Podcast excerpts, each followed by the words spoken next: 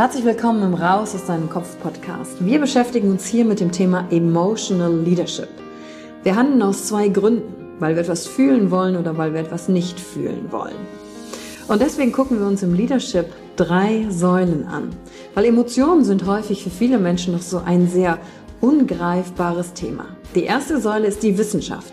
Wir gucken uns an, was passiert mit den Emotionen im Körper, was wollen sie uns sagen, welche Bedürfnisse erfüllen sie uns und was passiert dann vor allen Dingen auch im Gehirn. Jetzt kommt die zweite wichtige Säule, das Ich. Wie ist es für dich persönlich? Leadership ist persönlich. Es gibt nicht das, es gibt dich und wie du die Dinge siehst und fühlst und was zu dir passt. Denn jede und jeder ist einzigartig. Und die dritte Säule, es wird ja auch um Social Skills gehen. Wie gehen wir miteinander um? Verhalten, Kommunikationsskills, Führungsskills, Speaking Skills. Also alles, um das Wir, das Miteinander zu stärken. Und dazu gibt es eigene Folgen mit persönlichen Erfahrungen von mir und ich schaue aber auch anderen Menschen in ihren Kopf durch Interviews, um zu gucken, wie sie die Thematik für sich gemeistert haben. Und du bist hier richtig, wenn du dir selbst auf die Schliche kommen willst. Wenn du die Kraft deiner Emotionen für dich und nicht gegen dich nutzen möchtest. Und wenn du vielleicht so ein Gefühl hast, von da gibt's noch mehr für dich in dieser Welt. Egal, ob du Führungskraft bist oder nicht. Denn am Ende führen wir immer, unabhängig vom Titel. Emotional Leadership. Discover Emotions, the key to your energy. Ich sehe schon, es kommen viele von euch online dazu, sehr gut. Und ihr habt schon in der Überschrift gesehen. Emotionaler Support bei Teenagern. Was mache ich eigentlich, wenn im Gehirn komplett das Chaos herrscht? In der Umbahnphase des Teenagers. Und da habe ich mir heute eine wunderbare Interviewpartnerin natürlich dazu geholt, die das Ganze hauptberuflich macht. Die liebe Eva Schoß als Therapeutin ist sie nämlich spezialisiert auf die Ki Arbeit mit Kindern und Jugendlichen. Und das heutige Live, die heutige Aufnahme hier, ist einfach auch entstanden aus eurem Wunsch heraus, weil ich gefragt habe, zu welchem Thema wünschst du dir denn was? Und da war nämlich eine Frage, hm, wie, wie kann ich eigentlich Kinder und Jugendliche in dieser Phase begleiten, gerade auch Jugendliche. So, und jetzt hole ich direkt mal die Eva dazu. Lass mich. Hello. Hello. Ja? Tipptopp? Ja, ja tipptopp. Natürlich tipptopp. Hör mal, freue ich mich, hast du dich extra schick gemacht für unser Live? Ich auch. Ne? Extra, ich habe extra eine Therapeutenkette angezogen. Hör mal, hast du noch so eine Therapeutenbrille? Ich lache mich tot. So, damit herzlich willkommen, liebe Eva. Da wir über meinen Kanal hier live gehen, stelle ich dich mal kurz vor. Einige kennen dich, die hier auch gerade live dabei sind, andere nicht hol noch mal kurz zum Thema ab, stell dich vor und dann tauchen wir auch schon gleich in die Thematik ein. Die liebe Eva macht seit vielen, vielen Jahren, hat sie ähm, in der Stadt Emmerich eine Praxis nicht nur mit einem äh, Sitz, sondern mit mehreren Sitzen, einfach weil der Bedarf so groß ist, Kinder und Jugendliche ähm, zu betreuen. Äh, traumatische Erlebnisse, Praxis. Eva ist abgesehen davon die coolste Therapeutin, die ich kenne. Deswegen ist sie auch eine Freundin von mir, weil sie nicht da immer so sitzt und mich analysiert sondern diese ganzen Sachen mit Leichtigkeit einfach nimmt. Äh, nebenbei diesen Titel möchte ich auch noch erwähnen. Ähm, warst du ähm, Guidos Deko Queen? Also sie ist auch oft im Fernsehen bekannt. Das gibt richtig Kredibilität. Aber was vielleicht für euch spannend ist, falls ihr weder mich richtig gut kennt noch Eva richtig gut kennt, wir sind ja Teil der Emotional Leadership Company und unter unserem Dach verbinden wir, und dafür bin ich jetzt gerade für den Bereich sozusagen zuständig, Ausbildung der Coaches, Persönlichkeitsentwicklung wahrnehmen. Und der Eva, die Zusammenarbeit ist natürlich gemacht, damit unsere Coaches sicherer werden, auch mit den Themen. Wo grenzen sich Thematiken ab? Wo, äh, wie gehe ich um? Was ist das eigentlich? Also alles dieses therapeutische Wissen, um uns die Hände zu reichen. Denn wir haben was zu tun in der Gesellschaft, absolutely. Und äh, deswegen ist Eva auch heute mit dabei. Jetzt wisst ihr ein bisschen, wer sie ist. Und wir reden über Jugendliche und was im Gehirn los ist. Ihr könnt also gerne auch Fragen stellen hier. Und ich werde natürlich die Aufzeichnung hinterher hochladen und daraus eine Podcast-Folge machen, sodass ihr zu jeder Zeit das auch Ganze wieder hier findet. Ja, mega, Eva, da bist du. So, was willst du sagen? Hör mal, jetzt übergebe ich an dich. Du machst das mit den Jugendlichen, damit habe ich nichts zu tun. Ja, aber ja. mit welchen Thematiken kommen denn Leute auch oder was, was, was kam dir auch als erstes in den Sinn, als diese Anfrage hierzu ge, gekommen ist? Naja, dass das auf jeden Fall eine Thematik ist, die ich an meinem Schreibtisch in der Psychotherapiepraxis eigentlich täglich äh, äh, behandle und die täglich aufkommt, weil das eine Frage ist, die viele beschäftigt. Vor allem Eltern, die mit diesen Jugendlichen äh, zusammenleben müssen. Müssen. Ja, und äh, vielleicht um die Phase mal ähm, zu kennzeichnen, um euch mal abzuholen. Also ihr könnt ja mal in den Chat schreiben, wer muss eigentlich gerade mit Jugendlichen zu Hause zusammenleben? Ich formuliere extra muss. ähm, weil in dieser Phase bildet sich ja die Identität raus, das Ich, wer bin ich? Deswegen wird ja viel ausprobiert. Und vielleicht, um euch abzuholen und bitte ergänze immer, wenn von mir Sachen unvollständig sind. In dieser Phase wird das Gehirn einmal auf links gezogen. Also alles, was eigentlich vorher passiert ist, findet ein Umbau statt. Du merkst es, wenn du die Jugendliche ansprichst und die Reaktionszeit ungefähr hä, so ist. Weil, ah, ich sehe schon, Sina zwei Teenies zu Hause. Weil das Gehirn ist im kompletten Umbau und du denkst, wo ist noch das süße Kind? hin, was vor einem halben Jahr hier noch am Tisch saß und was habe ich jetzt hier, was für ein Chaos zu Hause. Und in dieser Phase erleben Eltern ja ganz viel, vor allem zwei Emotionen. Ekel und Verachtung. Mama und Papa sind peinlich. Ich glaube, der erste wichtigste Punkt ist, darin auch zu wissen, das sind gesunde Emotionen, um sich abzugrenzen und daraus das Ich zu entwickeln. Ist gesund, ist nur unangenehm für die Eltern. So. Bitteschön. Ja. Habe ich das ja. gut? Äh, sind wir gut? Ja. ja, das hast du sehr gut erklärt. Genau darum geht es nämlich auch. Das Gehirn ist eine Baustelle und das kann man sich, um da ein Bild für zu finden, so vorstellen, wie du hast ein Hochhaus und da wird alles einmal rausgerissen. Alle Türen, alle äh, Fenster, alle Beläge, alle Tapeten ab. Es wird einmal Rohbau und dann wird wieder neu gefüllt sozusagen.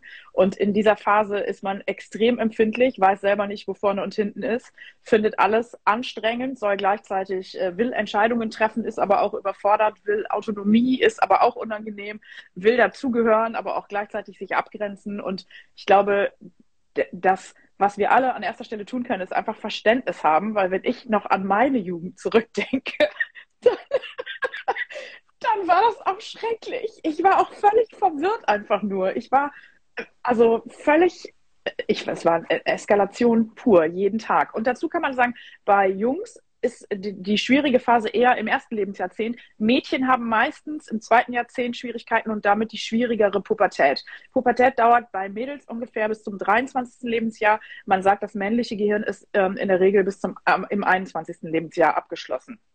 Ja, Ich habe sogar letztens bei einer neurowissenschaftlichen äh, Weiterbildung gehört, dass es äh, bis 28, 29, 30 beim Mann nicht abgeschlossen wäre und dann die Frauen in der Runde, also die hetero-Frauen in der Runde dann so, okay, also kein Mann daten in dem Alter, weil da sind die noch nicht festgelegt und fertig.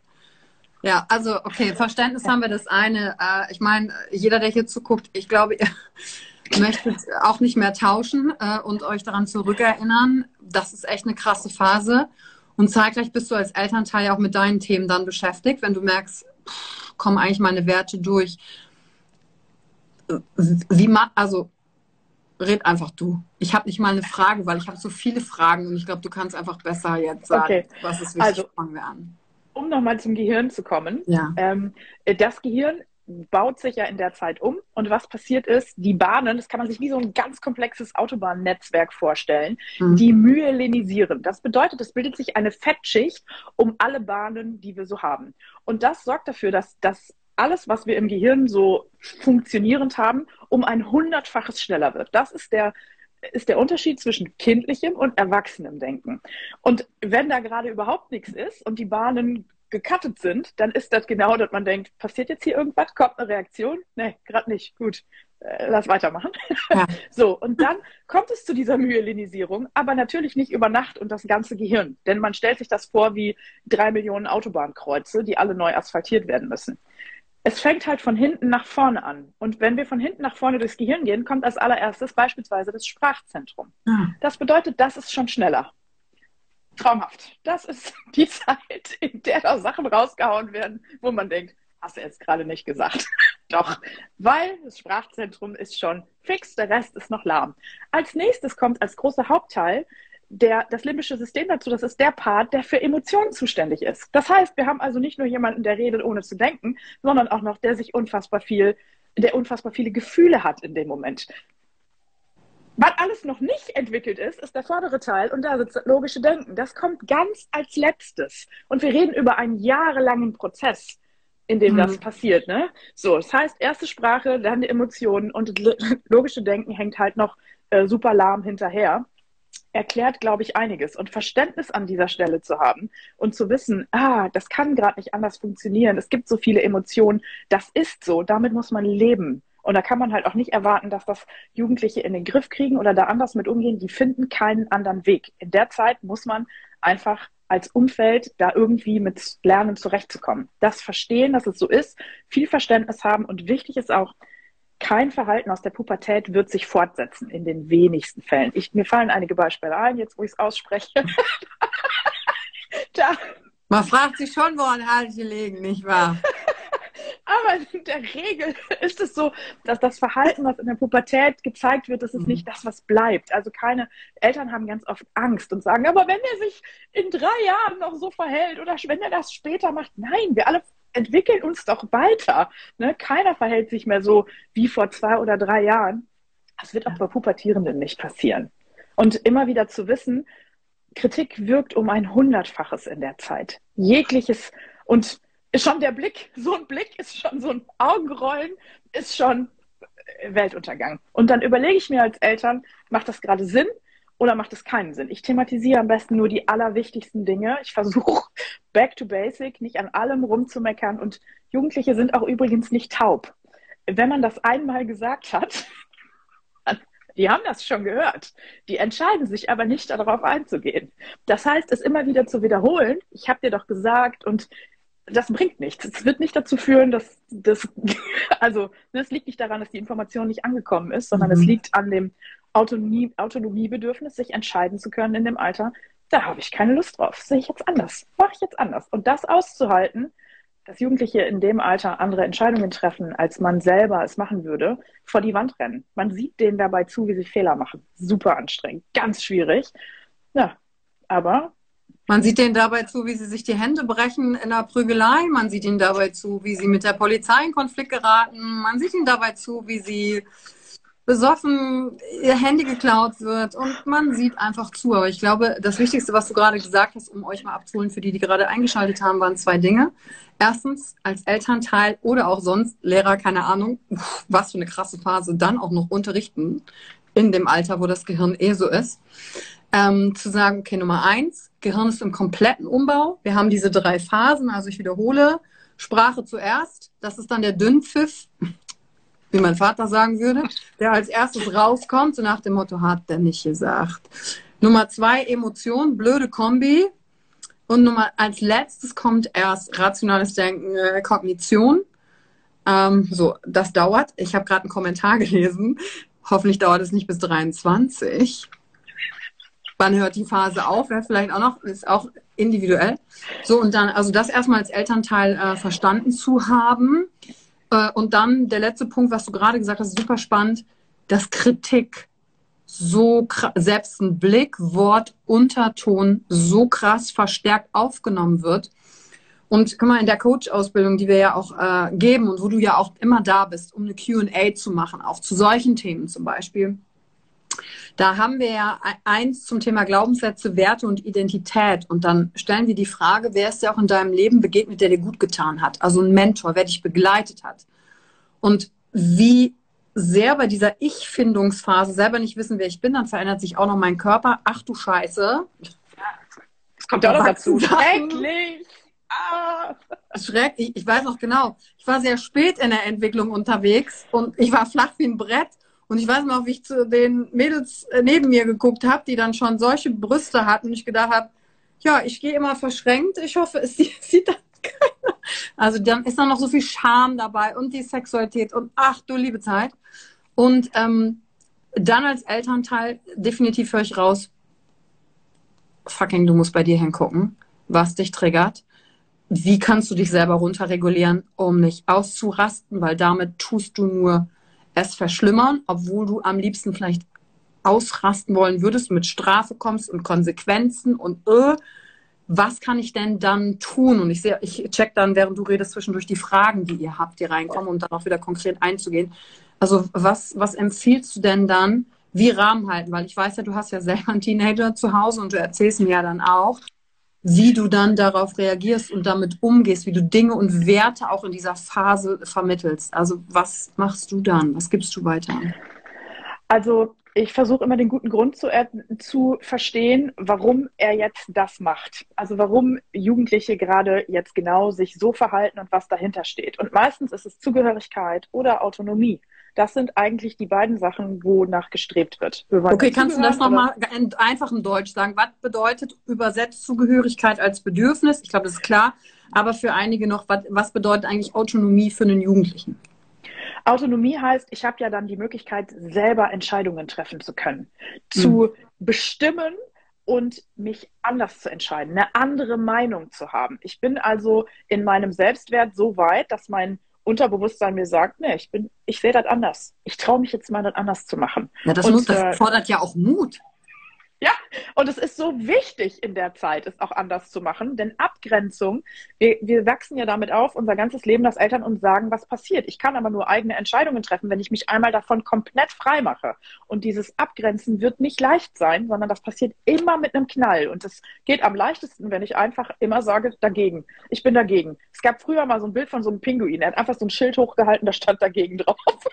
so, so ist es halt. So funktioniert es und so muss es auch sein um zu lernen, äh, autonom zu werden. Sich, also um sich selber zu spüren und um zu wissen, das sind meine Grenzen, muss ich mich abgrenzen. Und das passiert mit Eltern, natürlich mit Eltern, weil die können nicht weglaufen.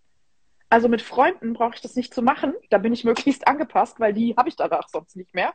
Eltern müssen mich halt immer wieder zurücknehmen, egal wie oft ich mich daneben bin. Und ich glaube, das ist ein ganz wichtiger Punkt, dass sich das Kind traut, ein Arschloch zu sein, sagen wir es mal so in unserer Bewertung, weil es sich sicher fühlt, bei den Eltern sich so auch zeigen zu dürfen und was auszuprobieren. Ich glaube, das dahinter auch zu erkennen, macht ja auch eine gute Beziehung am Ende aus. Angepasstheit und äh, geschmeidig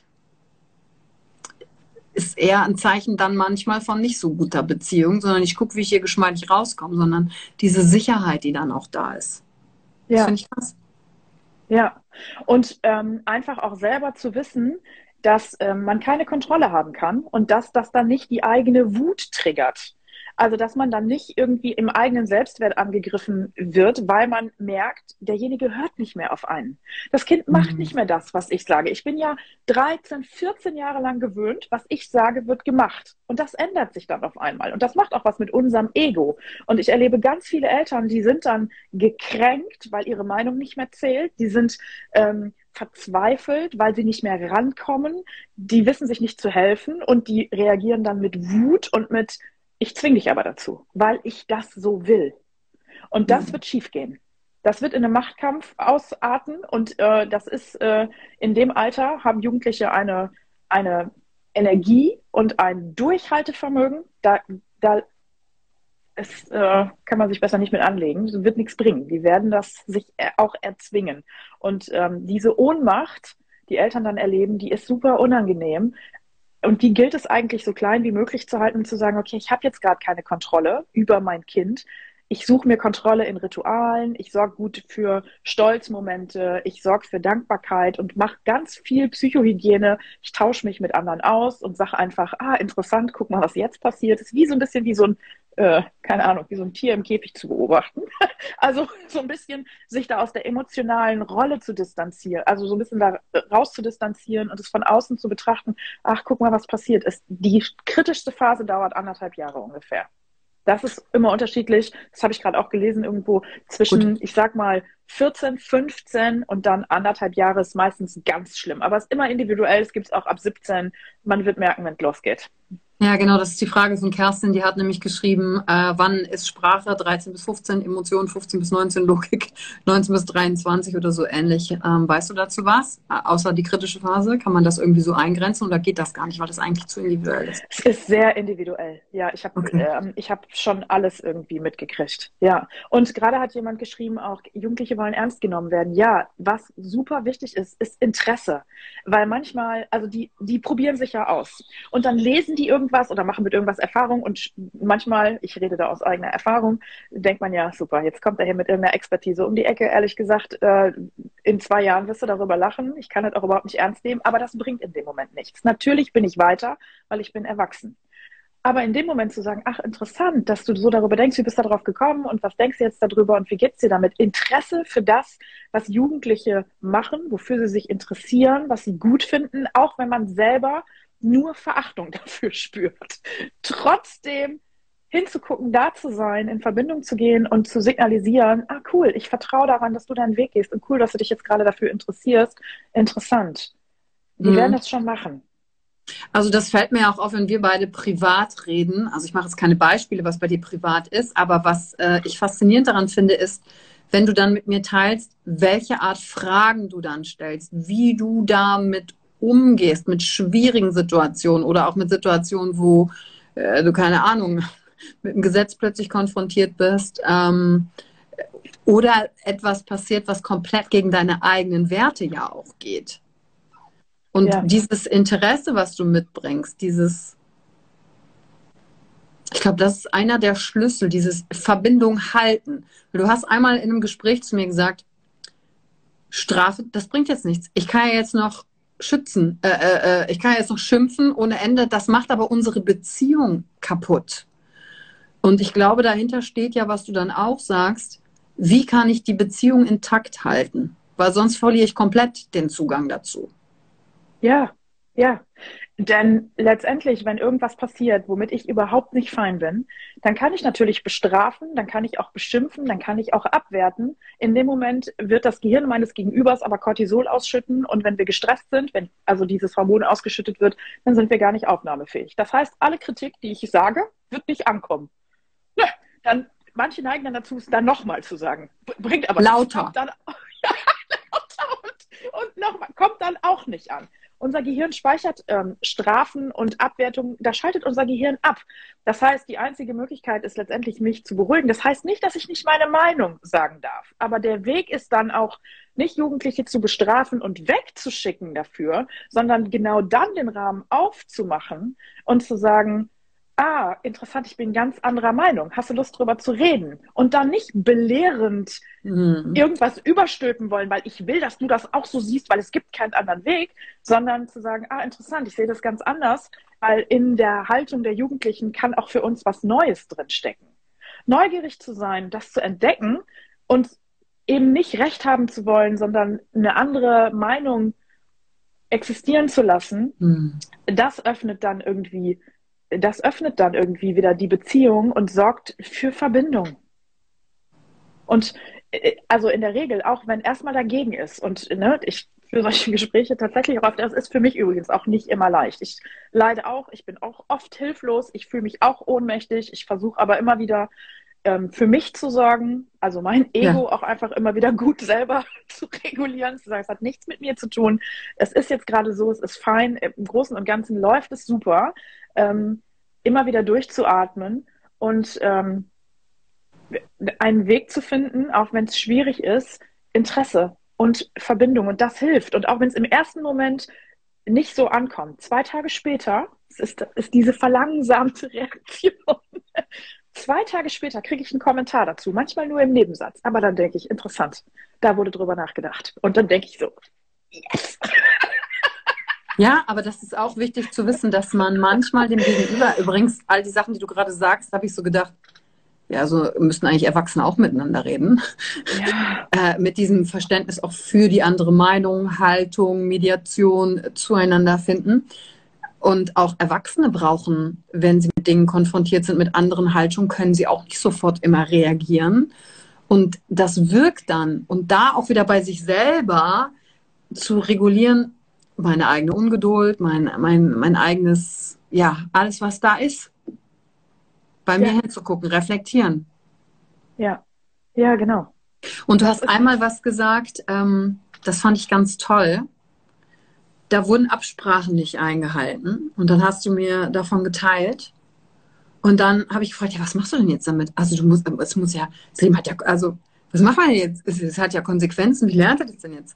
Und was ich ganz toll von dir fand, wie du das erklärt hast, du hast gesagt, ich teile was es mit mir macht, auch emotional, dass ich mir Sorgen mache, dass wenn er das und das tut, das und das bei mir das auslöst. Also wieder diesen empathischen und da wieder eigentlich in die Verbindung zu gehen.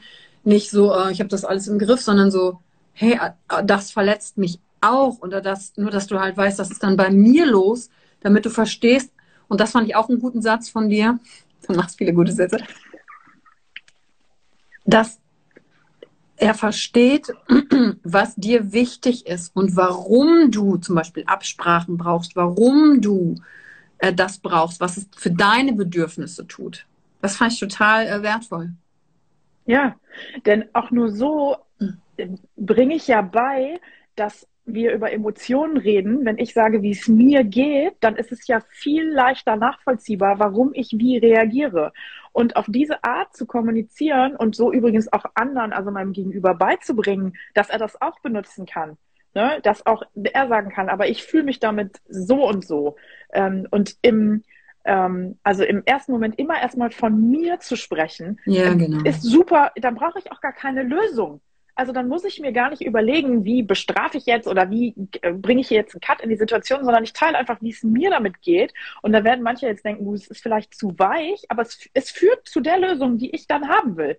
Denn, ah, es wird dann drüber nachgedacht, ah ja, okay, er möchte natürlich nicht, dass ich irgendwie Angst habe oder mich schlecht fühle oder Ne, sowas ist das. Natürlich möchten Jugendliche nicht. Die möchten ihre Eltern nicht verärgern. Eigentlich möchten die glücklich sein, finden aber überhaupt keinen Weg in dem Moment. Mhm. Und ähm, das dann aber zu teilen, wie es mir geht und zu sagen, aber es ist nicht schlimm, ich, ich kann meine Gefühle ja schon regeln. Ich will dir nur sagen, deswegen reagiere ich so. Und da wünsche ich mir eine andere Lösung. Was ist denn dein Vorschlag, wie wir jetzt damit umgehen?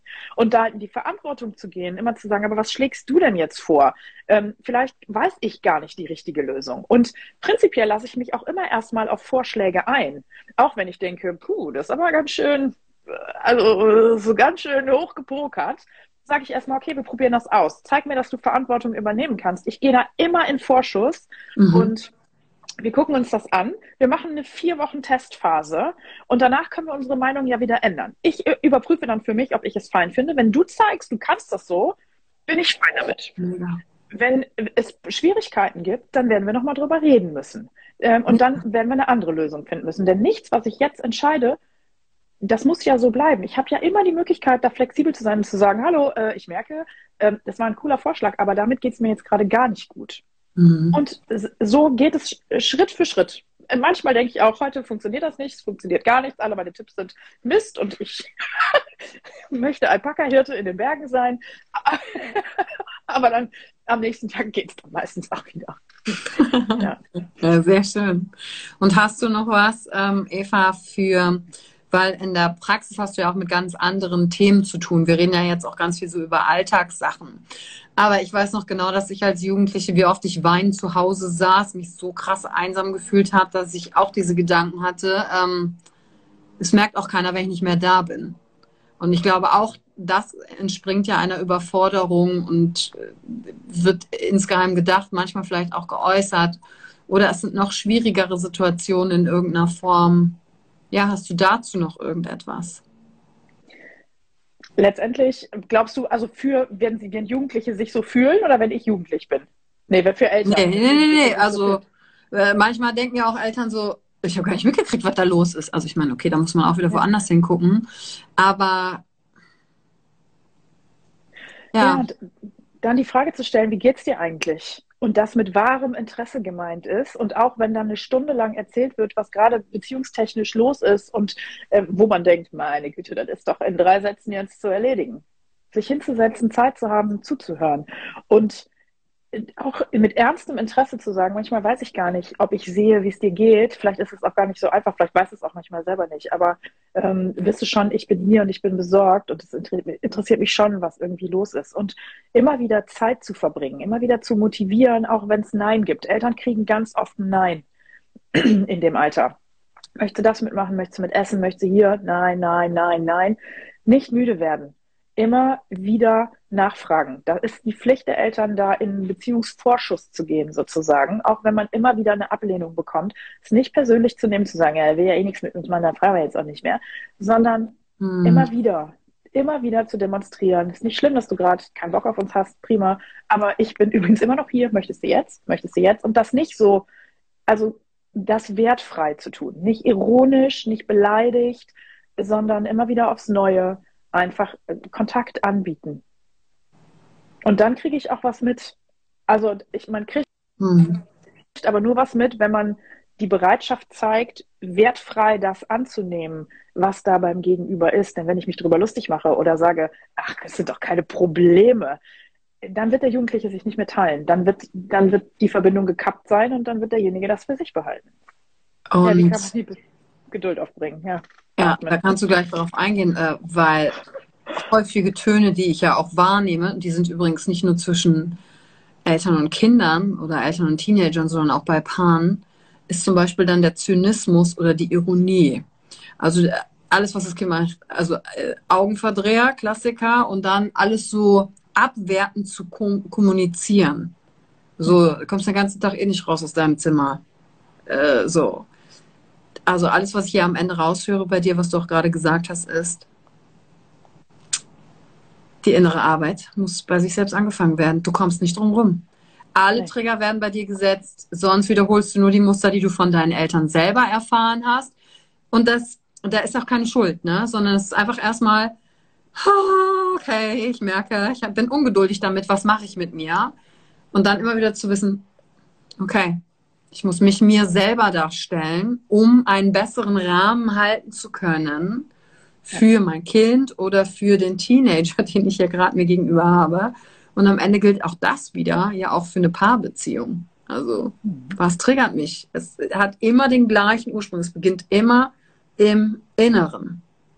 Und magst du ja. zu ähm, Gertrud noch was sagen, wie man, weil sie hatte vorhin auch geschrieben, mit den ganzen Influencern, die Kinder sind ja auch über Social Media äh, anderen Inhalten ausgesetzt. Ja, und magst du dazu noch was sagen? Äh, sag noch mal eben, ich habe die nächste Frage. Ja, also die erste war mit der Geduld. Was kann man machen, wenn man das selbst nicht erfahren hat? Und, die, der, und dann war ja noch dieses, äh, dass es eben nicht leicht ist, wenn ja. ähm, Social Media badly influenced. Ja, also Geduld ist, das hat, es schließt dabei an, was du gerade gesagt hast, Yvonne. Es geht darum, immer wieder bei sich aufzuräumen, sich selber auf Null zu fahren, nicht nachtragend zu sein, zu vergeben, sich selber zu erinnern, wie es bei einem selbst war und immer versuchen, wieder mit neutraler Haltung ranzugehen. Nicht ja noch, oh, was gestern war, noch genervt sein. Und das ist Psychohygiene, findet jeder für sich selber wahrscheinlich den besten Weg. Austausch mit anderen ist gut. Ansonsten auch vielleicht, also ich finde auch immer sowas wie Erziehungsberatungsstelle oder ein Coaching, ne, macht es da auch hilfreich. Ne? Und, ja, ähm, und, und zum Beispiel, um da auch praktisch reinzugehen. Menschen, die häufig ungeduldig sind ich rede jetzt auch aus eigener Erfahrung, ich mag die Dinge auch gerne schnell erledigt haben. Ich kann auch ein super schneller Sprecher sein und ich war früher total im Leisten, Leisten, Leisten und alles muss schnell sein. War eine Strategie meinerseits, das ist eine konkrete Frage, die man sich selber stellen kann, um nicht fühlen zu müssen, um nicht mir selber Raum geben zu müssen, was eigentlich bei mir los ist. Und ganz praktisch habe ich mich in jeder Situation, wo ich direkt einen Handlungsimpuls hatte mit Ungeduld, nach hinten gelehnt, tief geatmet, bin innerlich durchgedreht, ein Flipper ging ab. Ich habe alle Impulse, Sachen zu sagen, zu tun, geatmet und geübt. Und dann wurde es besser. Und jetzt habe ich diesen Raum der Geduld und Ruhe in mir für mich zugänglich gemacht, um mal ein praktisches Beispiel zu geben. Und da sich auch bei helfen zu lassen. Weil manche Dinge, dieses Ungeduldigsein zum Beispiel, also man muss dann gucken, wo liegt, liegt das dran, ist ja auch eine Schutzstrategie mal gewesen von uns selber, weil vielleicht Dinge zu viel waren. Und sich zu fragen, was ist eigentlich die positive Absicht meiner Ungeduld? Oder was ist die Angst hinter der Ruhe? Oh Gott, wenn ich mal ruhig bin, dann kommen alle Emotionen hoch. Dann, dann, dann, dann stelle ich mein Leben in Frage und die Entscheidungen, die ich habe, das hat Konsequenzen. Also bleibe ich lieber wieder in diesem schnellen Modus und mache voran, weil dann ist ja alles super und das kenne ich und da kenne ich mich aus und da fühle ich mich wohl. Und dann zu sagen, hey, aber auch da die Erfahrung zu machen, mit dir in der Ruhe, du kannst auch deine Emotionen selber aushalten. So als praktische ja. Sache da noch reinzugehen. Ja. Ja, und gerade Kontrollverlust, Angst, G Gedanken, oh Gott, was alles passieren, was alles passieren kann, das bringt alles nichts. Die Gedanken werden die Realität nicht verändern. Und noch keine Angst der Welt hat irgendwie Einfluss gehabt auf etwas, was in der Zukunft passiert.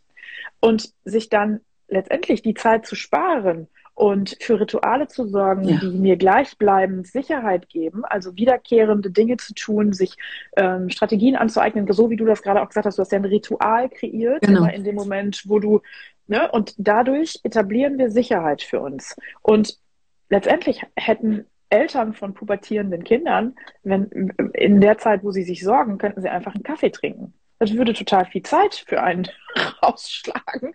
Die Zeit für sich zu nutzen macht in dem Moment viel mehr Sinn, weil man hat keine Kontrolle. Es ist aber nicht schlimm, die gehen ihren Weg. Man hat 14, 15 Jahre lang da reingeballert mit den besten Tipps. Und dann muss man es aushalten, dass sie ab dann selber entscheiden und einen nicht mehr reinlassen.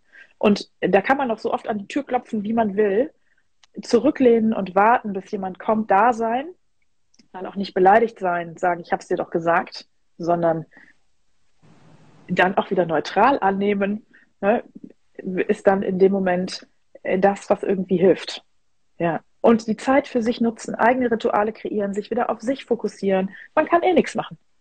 Dann kann ich auch einen Kaffee trinken in der Zeit. Ja, und ich denke, auch in der Phase kommt dann auch diese ganze Thematik hoch, habe ich mein Leben komplett um die Kinder äh, drumherum äh, kristallisiert. Wer bin ich ohne Kinder? Also äh, im Sinne von, wenn die Aufgabe wechselt, ja. da kommen ja komplett neue Themen auch für einen selber wieder hoch in dem Augenblick auch dahin zu schauen. Kerstin fragt noch ganz konkret, wie reagierst du, wenn sie den gesteckten Rahmen nicht mehr einhalten? Hm. Ja, dann muss schon auch ein Gespräch, äh, also ne, dann, dann würde ich schon auch in einem ruhigen Moment nicht aufgebracht, nicht in Wut sagen, ich merke, ähm, ne, es geht gar nicht gemeinsam. Wir brauchen hier Möglichkeiten, um zusammen zu leben. Ich habe ein paar Anforderungen. Du darfst auch Anforderungen von dir ausstellen. Also immer auch auf Augenhöhe begegnen und sagen, irgendwie habe ich das Gefühl, wir müssen noch mal reden, was für eine Möglichkeit haben wir? In was für einem Rahmen können wir irgendwie uns mal zusammensetzen? Und es muss auch nur kurz sein. Ich will dich auch nicht belehren. Es geht darum, wie stellst du dir das vor und wie stelle ich mir das vor? Ich bin auch gespannt zu hören, wie du dir das vorstellst, was du dir wünschst. Ja, aber es muss authentisch kommt, und echt sein und keine Technik. Ja. Das ist das Wichtigste, weil die Energie, die dann darüber kommt, wenn die Intention manipulativ ist, ich sage das jetzt, damit das durchkriegt, was ich doch eigentlich wirklich will. Das wird das nicht funktionieren. Geht nach hinten los. Ja, genau. Ja. ja, ich muss wirklich daran interessiert sein, was mein Gegenüber möchte. Und das bedeutet, gegebenenfalls setze ich mich auch, während Netflix läuft, Computer gezockt wird und drei Leute in Discord sind, setze ich mich dazu ins Zimmer und wir besprechen es dann, wenn das sein Rahmen ist. Okay, gut. Dann kann ich immer noch sagen, hatte ich das Gefühl, da haben wir jetzt nicht so viel hingekriegt. Du hattest so, du warst so, ich, mir war das zu wenig Fokus, können wir noch mal einen anderen Rahmen finden. Aber erstmal in Kooperation gehen. Nicht Erwachsene bestimmen am besten, sondern wenn ich da was möchte, dann muss ich halt schon irgendwie den Raum dafür kreieren, dass, dass Jugendliche auch bereit sind, mit mir zu sprechen. Ja.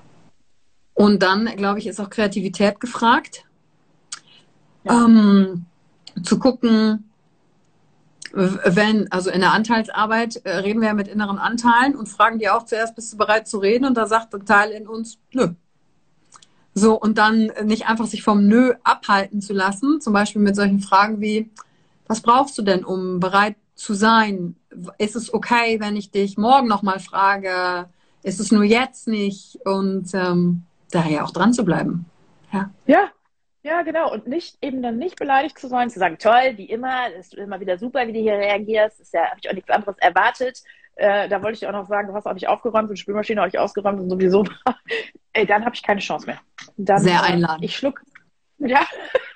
Also was würde, was würde ich denn hören wollen, wenn ich mich in der schwierigsten Leben, also Lebensphase befinde? Das ist übrigens auch, das ist mir vorhin noch eingefallen, Schule in dem Alter, absoluter Absturz, super anstrengend. Dann erwarten wir auch noch, dass die in der Zeit Lebensentscheidung was die für einen Job machen später, das ist die ungünstigste Phase, um zu entscheiden, was ich, wie ich mein Leben ausrichten möchte. Das macht überhaupt keinen Sinn, das denen in der Phase ähm, ne, als Aufgabe zu geben. Absturz, absolut. So, und äh, ne, na klar herrscht da manchmal Verwirrung. Ne? Und dann in der schwierigsten Phase meines Gegenübers erwarte ich doch keine Höchstleistung, sondern ich habe Verständnis. Immer wieder, immer wieder, anderthalb Jahre lang.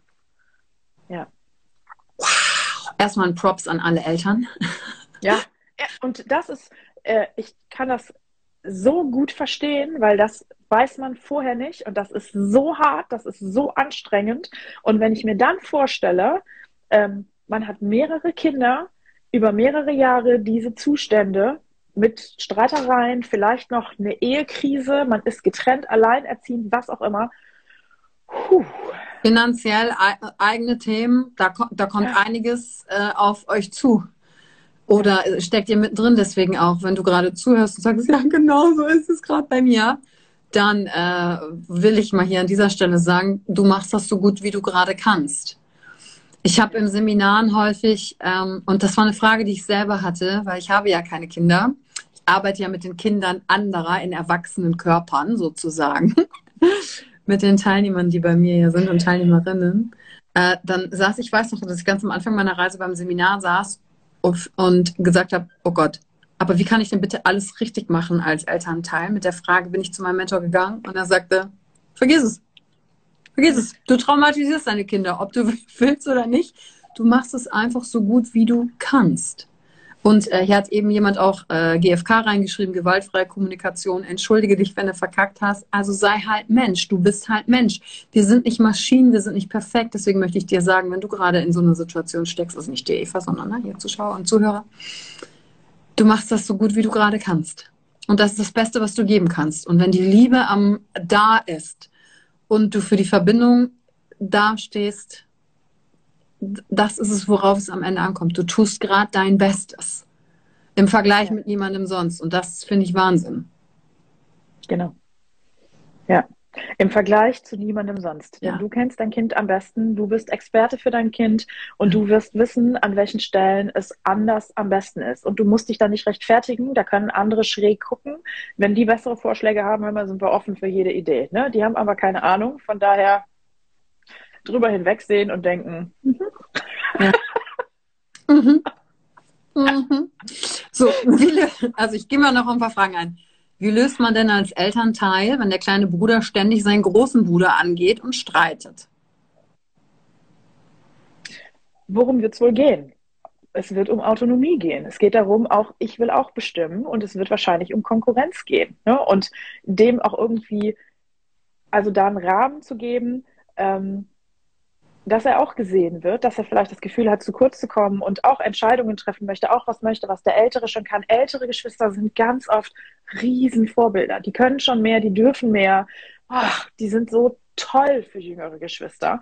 Und das ist manchmal schwierig auszuhalten, je nachdem, wie, ein, also wie Kinder auch charakterlich aufgestellt sind und mit was für einer Frustrationstoleranz sie ähm, äh, ausgestattet sind. Und äh, dann auch dasselbe zu möchten, na klar, was der andere macht. Wir sind hier eine, eine Familie, wir beide sind die Kinder, aber du darfst mehr als ich. Das ist ja unfair. Ne? Und sich dann zu testen und da in Streit zu gehen und anzuzetteln, ähm, da einfach Verständnis für zu haben, dass in dem Moment auch was los ist. Ich finde immer, wir reagieren auf Kinder immer, wenn die sich auffällig verhalten, mit Bestrafung, so darfst du das nicht. Was wäre, wenn wir da rangehen und sagen, wow, du verhältst dich gerade auffällig würde ich jetzt nicht sagen, aber ich sehe bei dir ist was los. Was ist denn los? Willst du versuchen, mir das zu erklären? Ich sehe gerade, du bist wütend oder irgendwas ist hier nicht cool für dich. Lass uns doch drüber sprechen. Ja. Und nicht zu sagen, du verhältst dich nicht so, wie ich möchte, deswegen gibt es jetzt eine Strafe, sondern genau in dem Moment, wenn Kinder am auffälligsten sind, den Raum aufzumachen, zu sagen, ich sehe bei dir ist gerade eine Menge los. Was ist denn los? Können wir versuchen, drüber zu reden? Willst du mal erklären, wie es dir geht? Und sich dann Zeit zu nehmen, rauszuziehen und das zu verstehen und nicht direkt das zu bestrafen, zu sagen, so will ich das nicht. Ja, und dann natürlich zu gucken, was ist das Bedürfnis dahinter. Ähm, entweder ist das schon sprachlich möglich, das zu formulieren.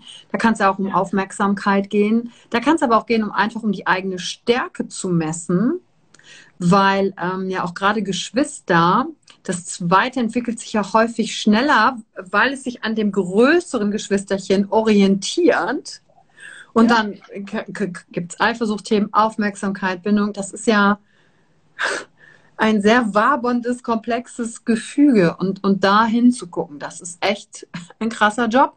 Das kann ich nicht anders sagen. Es ist einfach ein krasser Job. Und ähm, ja. um auch nochmal aus der Praxis äh, zu sagen, wenn Kinder noch nicht so in der Lage sind zu artikulieren, was ist da jetzt, ne? Ist irgendwas nicht cool.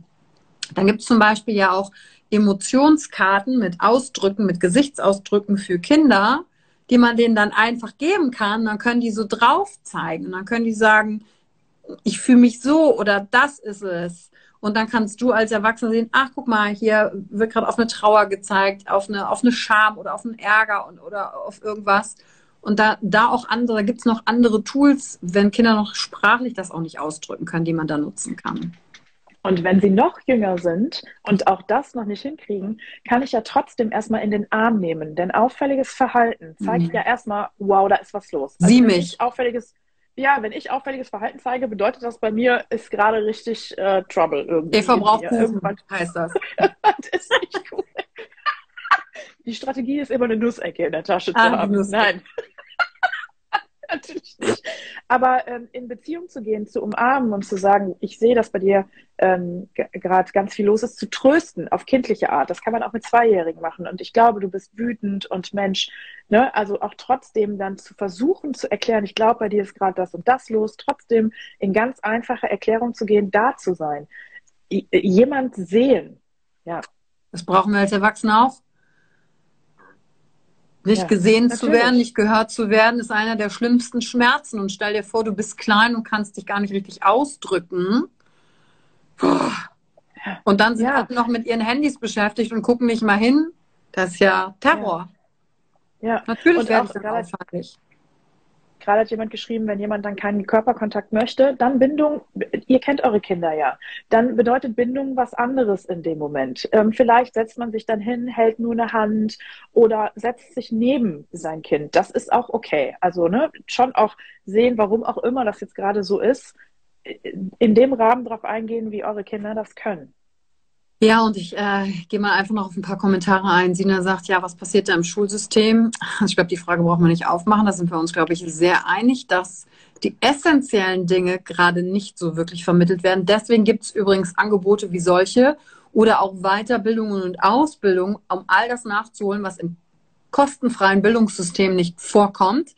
Deswegen macht es halt Sinn, sich da selber kennenzulernen und zu sagen, ja, nö, war ja bei mir nicht so.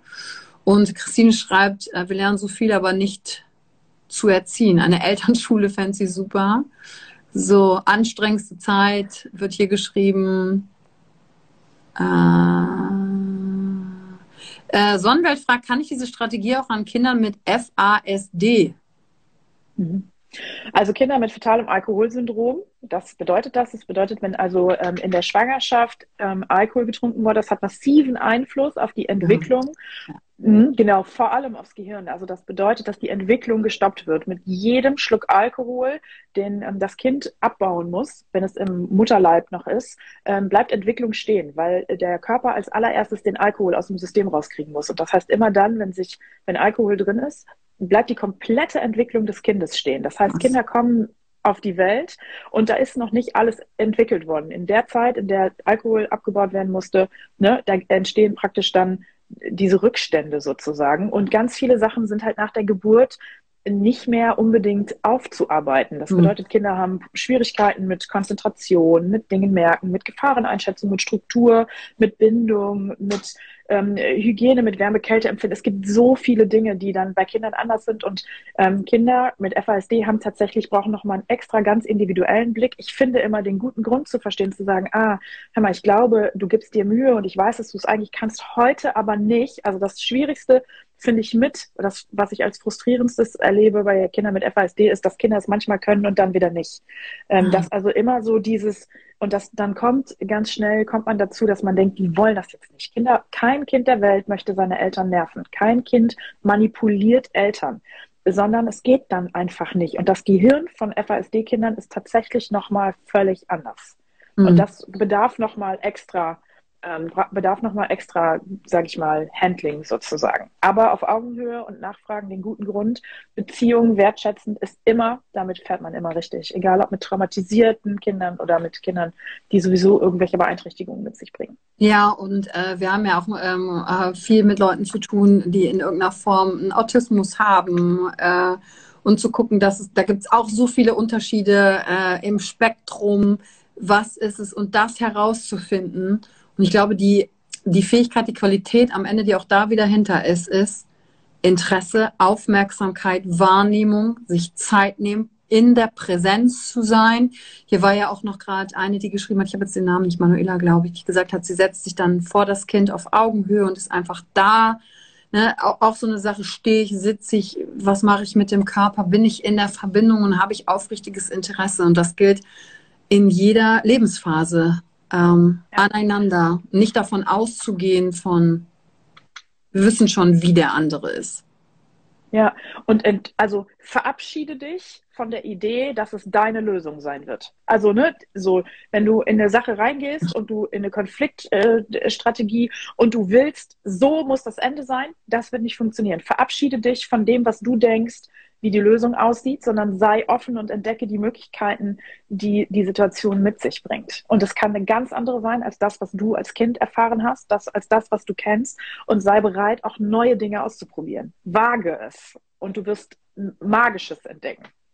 Und ich äh, glaube, guck mal, wir sind jetzt schon 50 Minuten dran.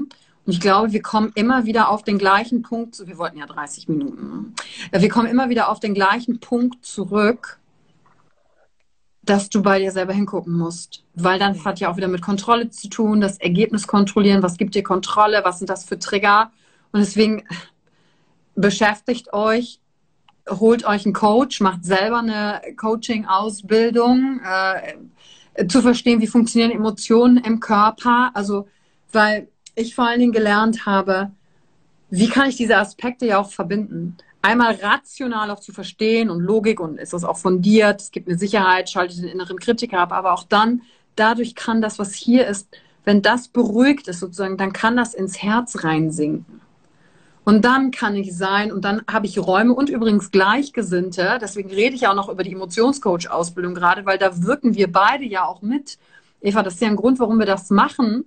Unter anderem, weil einfach mehr Menschen sich mit Menschlichkeit auskennen müssen, ja. weil wir das im System bisher nicht haben. Und anstatt gegen das System zu gehen, sagen wir einfach, okay, hey, es gibt aber Möglichkeiten, das nachzuholen und es ist auch nicht zu spät, nee. um da wirklich reinzugehen, weil wie viele, wie viele kennen die Sätze, dass sie sagen, ich will nie das und das machen wie meine Eltern, aber unbewusst habe ich es übernommen und dann rutscht dir ein Satz raus und du denkst, wo kommt es her?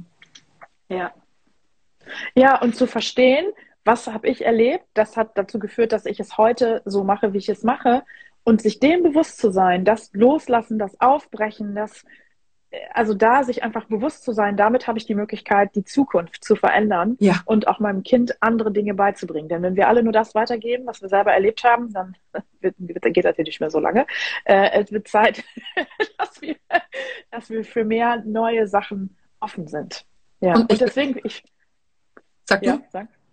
Achso, ich, ich wollte gerade sagen, ich bin so begeistert, dass die ganze Zeit auch Herzchen kommen und so weiter ja. und so viele Leute sagen, teilt das. Das ist so wichtiger Input. Wendet euch an uns, schreibt uns, wenn irgendwo Unterstützung ist, weil das, das ist das, wofür wir beide ja auch hier sind.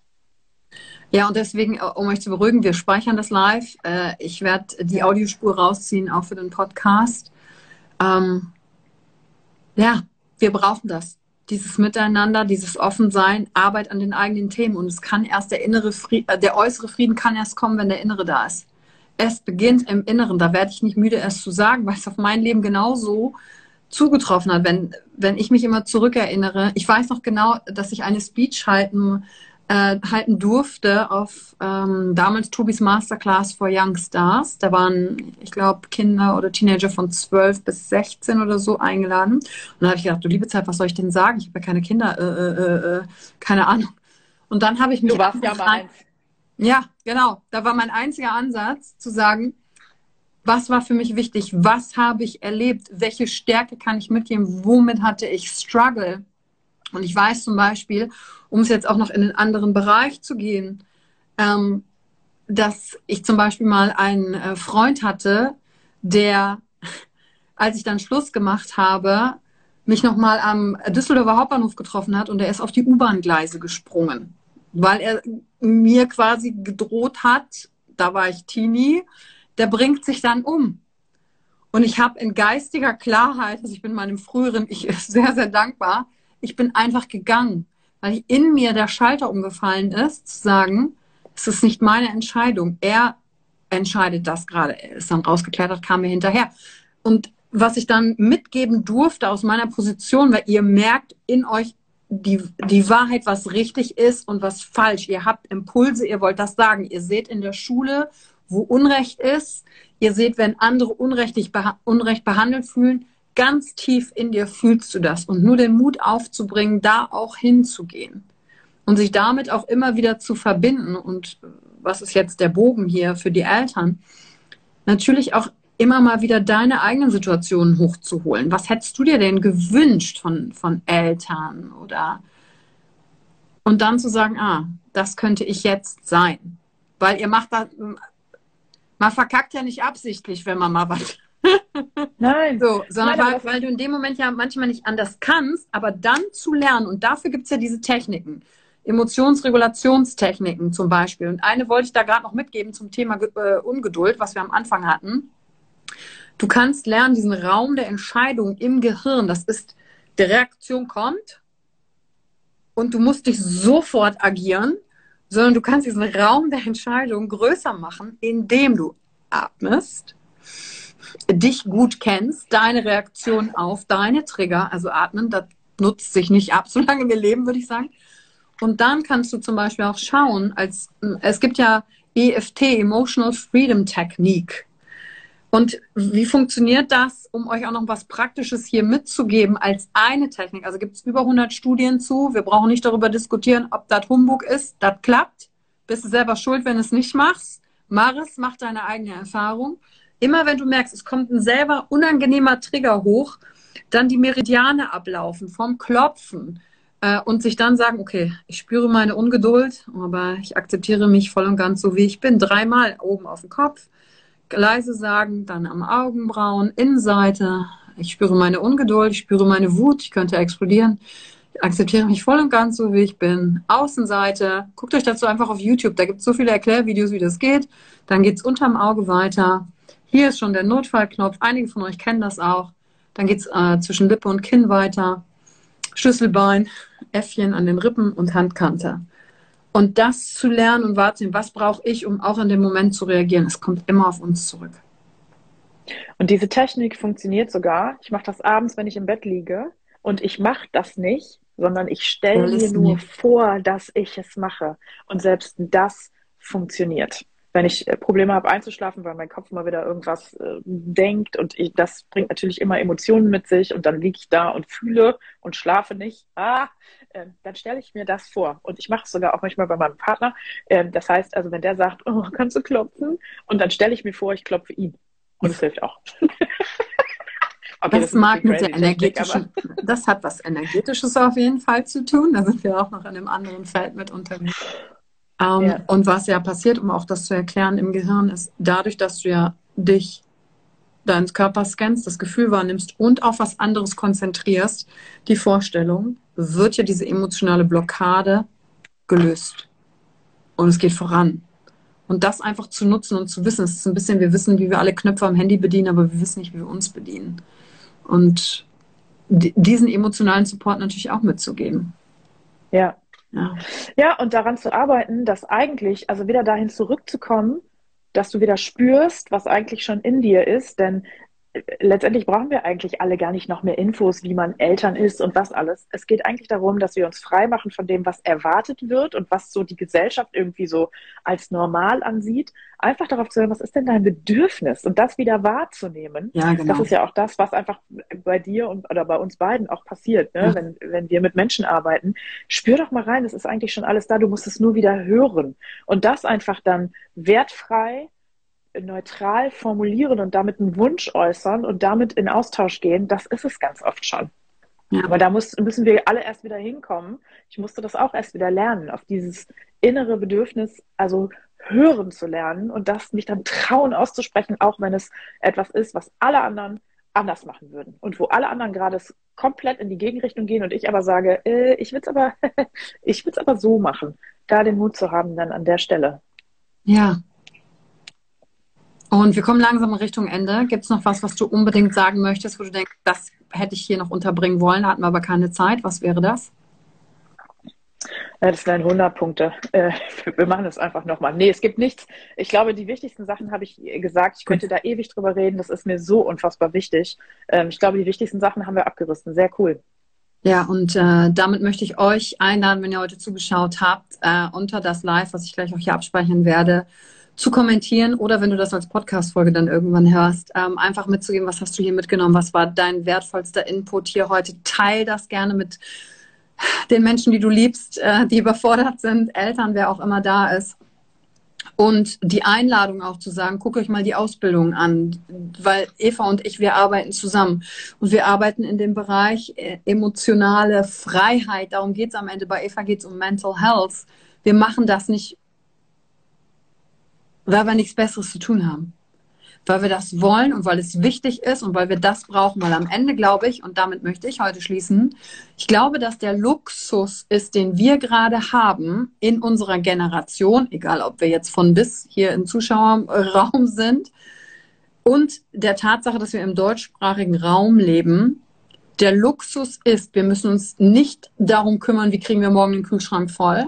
Wir müssen uns nicht um diese, wir sind von einem Sozialstaat abgesichert, was auch unmündig macht, aber das ist ein anderes Thema. Ich glaube, unsere Aufgabe ist es, hinzugucken für innere Heilung, weil wir den Luxus haben dürfen, uns damit zu beschäftigen, weil die Informationen und Menschen verfügbar sind heute so einfach wie noch nie zuvor und dass wir das denen, die vor uns kamen, damit wir das hier leben können, ja, schuldig ist das falsche Wort, aber dem dienen und dem, was nach uns kommt, dient und da aufzuräumen.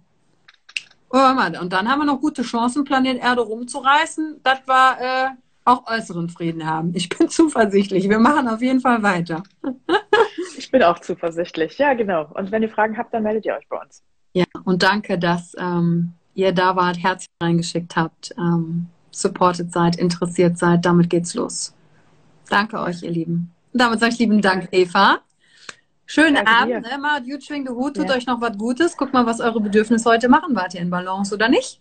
Streichelt kuschelige Wesen, umarmt Menschen, die ihr lebt.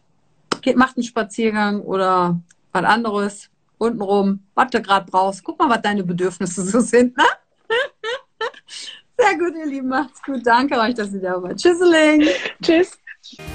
Danke, dass du dir heute die Zeit genommen hast, reinzuhören. Die Folge hat dir gefallen? Dann lass mir doch eine Bewertung da. Schreib mir auf Instagram auch, wenn du einen Wunsch für eine eigene Folge hast. Und teile die Folge mit jemandem, der dir wichtig ist, wo du denkst, ah, der oder sie könnte davon profitieren. Und wenn du mehr zum Thema Emotional Leadership wissen möchtest, folge einfach den Links in den Show Notes. Ein Einstieg in unsere Welt der Emotionen könnte für dich auch die Emotion Entdeckertour sein. Ich freue mich auf dich und ganz besonders, dass du hier bist.